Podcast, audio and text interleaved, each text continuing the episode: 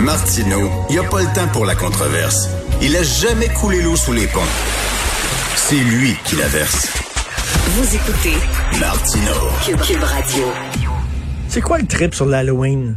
Il n'y aura pas d'Halloween. Voulez-vous rire de moi? Il n'y aura pas d'Halloween. Nos enfants peuvent-tu avoir comme un, un peu un semblant de vie normale? Ils vont être déguisés ils vont avoir un masque, OK? Ils se pointent chez vous, ils ont un masque. Toi, ben, tu mets ton masque, OK? Puis là, il y a des plats de bonbons. OK, bon, eux autres vont piger dans le plat de bonbons, puis ils vont choisir... Venez pas me dire que parce qu'ils vont piger dans le même plat de bonbons, qui vont attraper la COVID. À un moment donné, là, je suis pas un anti-masque, je suis pas un complotiste, un conspirationniste, mais Christy, il faut pas capoter non plus. Là. On peut-tu respirer par le nez? Penses-tu c'est parce que lui va choisir un bonbon, puis l'autre à côté aussi va prendre un bonbon dans le même plat, qui vont attraper la COVID? On peut-tu se calmer? Peuvent-tu avoir un Halloween? L'année passée, d'ailleurs, ça avait été euh, déplacé à cause de le mauvais temps. Là, c'est la pandémie. Je comprends pas le, gros bad trip sur l'Halloween. Je ne comprends pas ça. Un peu plus tard dans l'émission, on va parler à Mathieu Bock-Côté qui s'est sacrifié, que regardez le dernier débat du PQ. Je suis sûr que vous avez fait ça. Vous avez fait ça hier, c'est sûr et certain. Il va nous en parler, mais c'est un exercice délicat parce qu'il faut que les gens, il faut que les chefs, euh, les candidats à la chefferie s'obstinent, puis arrivent avec des idées, puis se confrontent. Mais en même temps, tu veux pas non plus euh, commencer à dire du mal de ton parti puis que ton parti paraisse mal. Hier, Guy Nantel, il a critiqué le PQ en disant que le gouvernement Marois euh, finançait la cimenterie McGuinness. Quelle mauvaise décision, quel mauvais gouvernement, tu sais. à un moment donné, tu sais, il faut que tu te confrontes, mais en même temps, il faut que quand même que tu respectes l'unité du parti. Il s'est fait remettre à l'ordre. J'ai très hâte d'entendre Mathieu Bock côté là-dessus. Alors, mon prochain invité, j'ai une grande admiration pour ce gars-là, un très grand respect. Pourquoi? Parce qu'il rend la science le fun auprès des jeunes. Et moi, j'étais pourri, mais pourri en sciences. Là. Je me souviens, c'est la seule fois où ma mère avait été appelée à rencontrer le prof à l'école. C'était mon prof de chimie. Je pense que j'avais eu 32% une note épouvantable. Je ne comprenais rien. Heureusement, mon fils, d'ailleurs, je me demande si c'est vraiment mon fils, je sais pas, là, il est super bon en sciences et peut-être qu'il rêve d'une carrière scientifique. Alors, ça sera grâce à des gens comme Martin Carly, vulgarisateur scientifique, neuroscientifique, co-animateur de la géniale émission géniale à Télé-Québec. Salut Martin. Euh, bonjour Richard. Salut, pour une génération d'enfants, je te écoute, je te lève mon chapeau, tu rends la science sexy, tu rends la science intéressante. C'est bien beau les sciences humaines, pas de maths là, mais à un moment donné dans notre société, ça prend ça prend des scientifiques et toi tu tu vraiment tu participes à, à, justement ouvrir les portes et à intéresser ces jeunes-là à la science et tu dois tellement être découragé, Martin. Je pense à toi ces temps-ci avec toutes les, les sornettes et les théories folichonnes qui circulent sur Internet. Qu'est-ce que toi, comme vulgarisateur scientifique, c'est quoi ta réaction face à ça? Ben, écoute, euh, c'est sûr que des, des, des, nouvelles des, nouvelles erronées qui passent, euh, on en voit depuis longtemps. Hein, ça date pas nécessairement de maintenant. Euh, on n'a qu'à penser à des, des, la, fameuse fausse étude entre qui établissait un lien entre les vaccins et l'autisme. Ben oui, le docteur Wakefield. exactement, qui est maintenant rendu aux États-Unis à faire du lobby anti-vaccin. Euh, tu sais, c'est des malheureusement, c'est ce type d'événement-là euh, laisse des traces quand même assez longtemps, parce que encore aujourd'hui, même si l'étude originale a été non seulement retirée par le journal de Lancet, mais a été carrément démolie euh, parce qu'il y avait euh, de la fraude, c'était mal fait comme, comme étude et tout ça. Il y a encore des, des, des, des contre-coups de ça. Il y a encore des gens qui ont, qui ont des craintes par rapport au vaccin et à l'autisme. Donc, c'est, c'est, je dirais que c'est un peu plus ça qui, qui est décourageant, de voir les conséquences qui, qui s'arrêtent pas au moment où on va, par ben, exemple, démentir telle ou telle étude. C'est ça, d'ailleurs. Écoute, mettons, si tu crois pas que l'homme a mis le pied sur la Lune, bon, ça n'a pas vraiment d'impact, là. T'es un tata, mais ça n'a mm. pas vraiment d'impact. Sauf que si tu crois pas au vaccin, ben là, ça a un impact parce que tu mets les gens, tu mets la santé des gens en danger. Ben, et, tu te prives toi-même d'un des plus beaux outils que l'être humain a, créé lorsqu'on parle de la médecine, des avancées de la médecine. La vaccination, c'est vraiment une des plus grandes réalisations euh, qui, de, de, la communauté scientifique et médicale, bien entendu. je veux dire, avant le tout premier vaccin, là, disons que les gens avaient bien hâte qu'il y en ait un premier vaccin. Lorsqu'on parle de maladies comme la poliomyélite, ben et des maladies qui ont été éradiquées presque totalement sur la surface de la planète, ben les vaccins ont apporté quelque chose de, super et là, quand ben on, sème le doute comme ça, euh, ben c'est dommageable. Là, on voit que c'est ça, a des conséquences qui, sont malheureuses. Et les gens ne comprennent pas, je crois, le processus scientifique, Martin, parce que regarde, au début de la COVID, on connaissait pas ce virus-là, donc bien sûr, les scientifiques étaient en désaccord entre eux. Et là, il y a des gens qui disent, ah, ah ça prouve que la science, c'est n'importe quoi, et ils disent pas la même chose. Or, ils ne comprennent pas que le désaccord entre scientifiques, ben, fait partie du processus. Ben, oui, absolument. Et, on voit depuis euh, depuis qu'on qu'on a aperçu, depuis qu'on a euh, commencé à cohabiter avec ce virus-là, on voit très bien en temps réel que euh, les connaissances scientifiques, c'est quelque chose qui évolue dans le temps. Plus il se fait de la recherche, plus on apprend des choses. Et plus on apprend des choses, ben plus on ça, ça nous dit vers quelle voie se diriger. Est-ce qu'on mhm. va, euh, par exemple, suggérer telle telle recommandation? On va aller plutôt dans telle direction? Euh, euh, là, évidemment, le virus, on l'a même pas.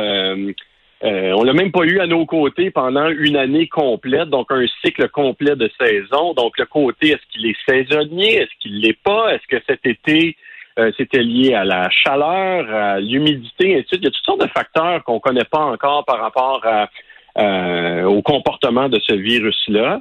Donc, les connaissances scientifiques vont évoluer en temps réel et c'est tout à fait normal de se de se poser des questions, de mm. se remettre en question, puis de se dire, OK, ça, peut-être que finalement, on avait cette hypothèse-là. Pourquoi? Parce que au cœur de la science, il y a ce qu'on appelle des hypothèses. On dit je pense que, donc je pense que le virus, mettons, il est saisonnier, par exemple. Ben, une fois que tu as émis une hypothèse, ben après ça, il faut que tu crées des expériences pour pouvoir le valider. Donc, pour voir ton hypothèse, était-tu vraie ou est pas vraie?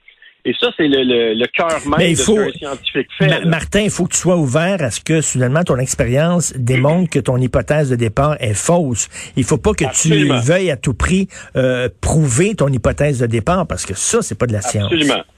Absolument, absolument. Et c'est pour ça que euh, le, la communauté scientifique, c'est une communauté quand même qui est globale, qui est mondiale. Je veux dire, quand tu es un scientifique tu lis des articles scientifiques qui ont été publiés partout sur la planète, puis tu les évalues en fonction du euh, euh, de certains critères de ce qui est de la bonne science, puis ce qui est de la science qui était moins bien faite. Est-ce qu'il y a des est-ce qu'il y avait des des contrôles, est-ce que c'était fait à l'aveugle, par exemple, où tu ne tu peux pas avoir de biais parce que tu sais pas quel échantillon hmm. était quoi. Donc, tu sais, il y, a vraiment des critères de base pour établir qu'est-ce qui est une étude scientifique qui a été bien faite. Puis toi, ben, tu lis comme ça les études qui ont été publiées partout sur la planète en disant, oh, celle-là ici, qui vient, de, je sais pas, du Japon, peu importe, ben, sais-tu quoi? Elle, me donne peut-être un coup de pouce sur les expériences que je suis en train de faire moi-même dans mon laboratoire hmm. ici à Montréal, puis ça peut m'aider à tout d'un coup à régler une, une interrogation que j'avais, puis peut-être à faire des meilleures hypothèses aussi. Tu sais, peut-être mon hypothèse n'était pas bonne avec ce que je lis d'un article qui nous vient d'ailleurs dans le monde, puis là, je vais faire une autre hypothèse qui risque d'être plus près de la vérité.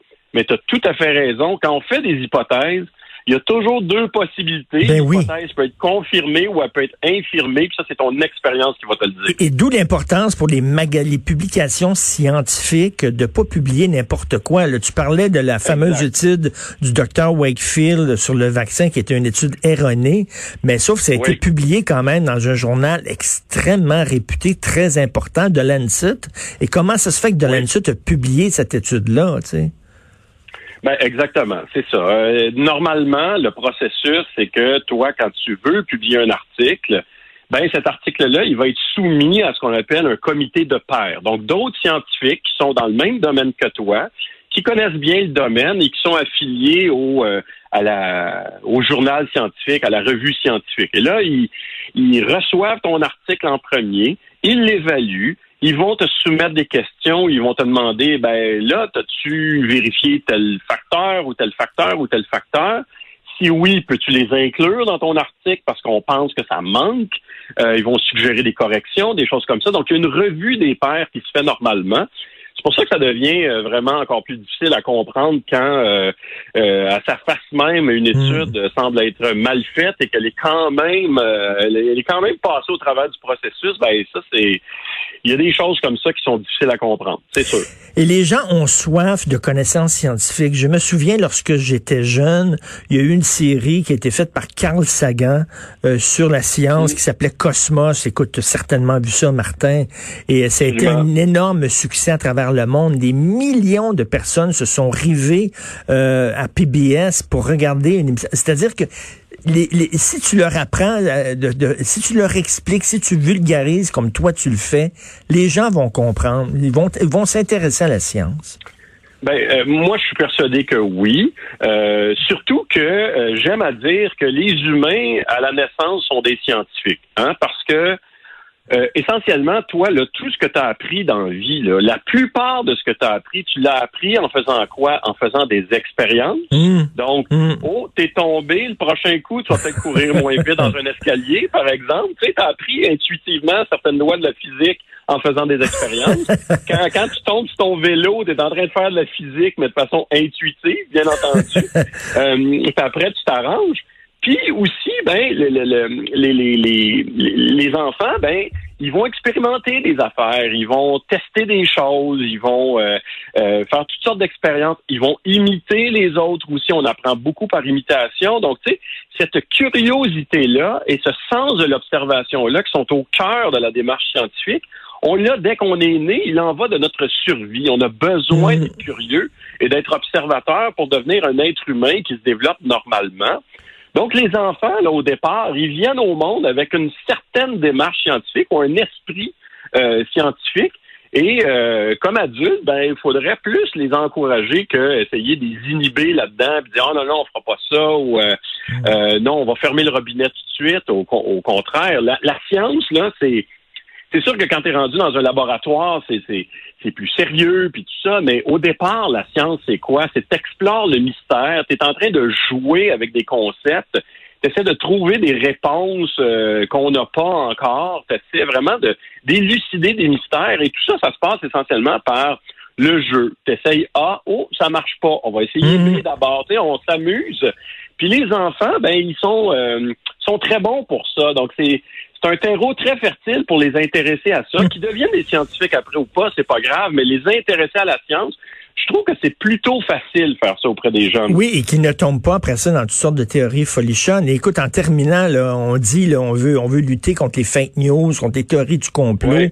Et là, on parle de censurer les médias sociaux. Moi, je dis non, c'est pas la bonne façon. La bonne façon, c'est d'opposer à ce discours-là euh, un discours qui explique la science et de financer euh, justement des, des, émissions comme Génial, des, des programmes pour vulgariser. C'est il va, falloir te cloner, Martin. Ah ben là, ça c'est fin, mais tu sais, des, des, scientifiques, là, il y en a déjà plein dans tous les laboratoires qui sont déjà subventionnés par nos impôts et tout ça. Ça serait le fun de pouvoir euh, avoir euh, leur les, entendre, euh, leur donner la parole, pour savoir qu'est-ce qu'ils font dans leur labo, sur quoi ils travaillent et tout ça. Moi, ce que, ce que je trouve personnellement a que qu'on voit dans cette pandémie-là et ainsi de suite, c'est le, le Évidemment, ce qui est frustrant, c'est qu'on ne peut pas commenter dans les journaux l'avancement du travail dans tous les laboratoires de la planète qui mmh. travaillent présentement à trouver une solution. C'est pas de la nouvelle qui peut faire comme ça la une des journaux ou à la radio, peu importe.